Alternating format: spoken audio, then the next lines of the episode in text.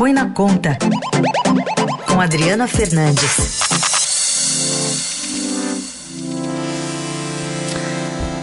Tudo bem, Adri? Bom dia.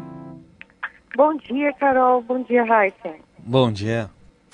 Adri, eu queria começar falando contigo sobre um, uma fala do, do ministro da Economia ontem, Paulo Guedes, sobre as condições da economia no Brasil e o futuro. O que, que ele entende é, a partir de segurar né, a onda, especialmente de servidores, quando o assunto é congelamento de salários. Vamos ouvir o que disse o ministro. Não pode faltar recurso para a saúde. Por isso é que não pode ter aumento de salário, né? nenhum, nenhum, nenhum outro uso desses recursos que não seja relacionado ao coronavírus. Senão, é, seria uma, uma uma covardia contra o povo brasileiro. É, essa frase ficou bastante forte, né? Uma covardia e traição ao povo, né? Disse o ministro Guedes nessa videoconferência ontem. É, esse recado foi entendido, Adri? Olha, o recado ele é, ele é, ele é justo, né? Mas o governo, é, é, esses recursos estão faltando. A gente está vendo o sistema de saúde entrar em colapso, né? sem uma coordenação. O ministro da Saúde ontem pareceu muito mais perdido é, em relação à contenção do alastramento da epidemia e para piorar a gente tem o ministro da Cidadania, Onyx Lorenzoni, dizendo que o problema da fila na Caixa Econômica Federal para dos, das pessoas, né, brasileiros mais vulneráveis, querendo 600 reais é uma questão cultural e que vai até o final é, da pandemia. O que a gente tinha que estar vendo eram, eram esses três ministros é, coordenados para é, resolver todos esses problemas, né?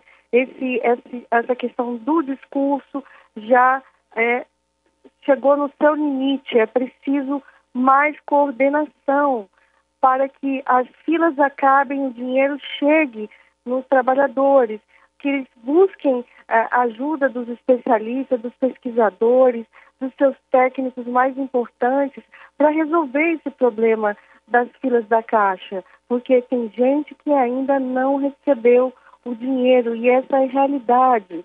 A população que também, os críticos desses 600 reais também deviam estar organizando forças maiores de doações. Não, não estamos vendo na rua doações de verdade grandes, né, em grande escala, para ajudar a população, para ajudar esses brasileiros que estão na fila.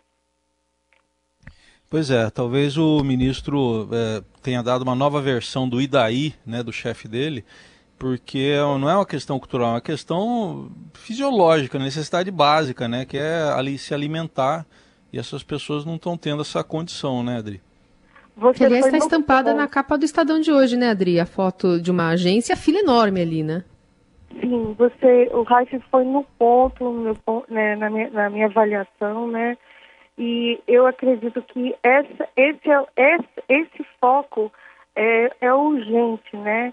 O, o dinheiro para a saúde é, está sendo negociado é, no Congresso Nacional e o que a gente vê, mais uma vez, um projeto ainda sem o auxílio, né, socorro ao, ao, aos governadores e prefeitos, a questão política, mais uma vez, ainda está atrapalhando. Tenho é, comentado bastante aqui é, na coluna esse tema. O governo o, é, é apresentou junto com o presidente da Câmara um, um, um acordo, né?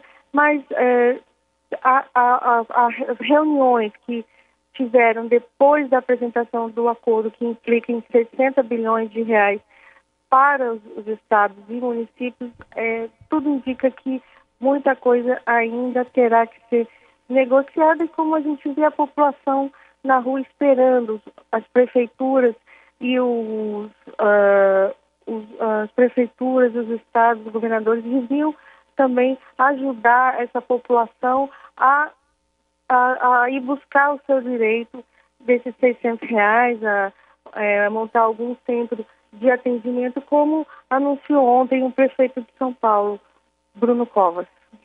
Uhum. Bom, Adri, queria que você desse também mais... De... In... Oi, diga, diga. Diga, Carol.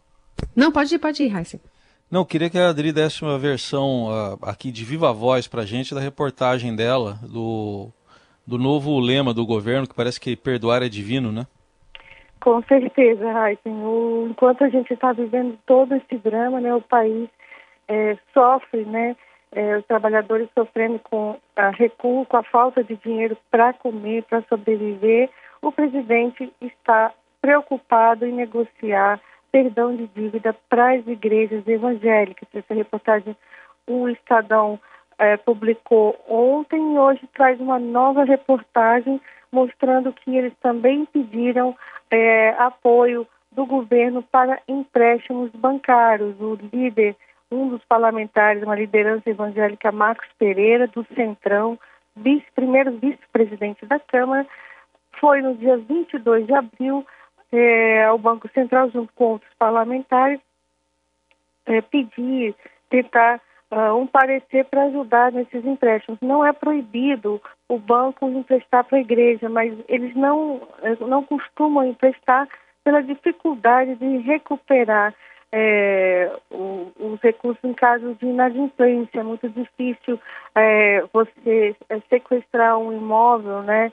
é, de um templo religioso, as receitas é, dos, das igrejas também é, são dízimos, é, é, muito, é muito difícil a recuperação, então eles estão querendo ajuda do governo para, para acionar esses empréstimos e a equipe econômica vê com preocupação de que isso chegue até a Caixa Econômica, essa mesma caixa que a gente está vendo filas e filas do lado de fora é, para tentar é, resolver os problemas é, dos trabalhadores e do, dos, dos, trabalhadores informais, né, e também dos mais vulneráveis. É isso aí. E, infelizmente, a gente vai continuar acompanhando essas negociações. Adri, obrigada por hoje. Bom feriado até segunda. É bom feriado, Carol, e bom e Heisen também. Obrigado. É, até semana que vem.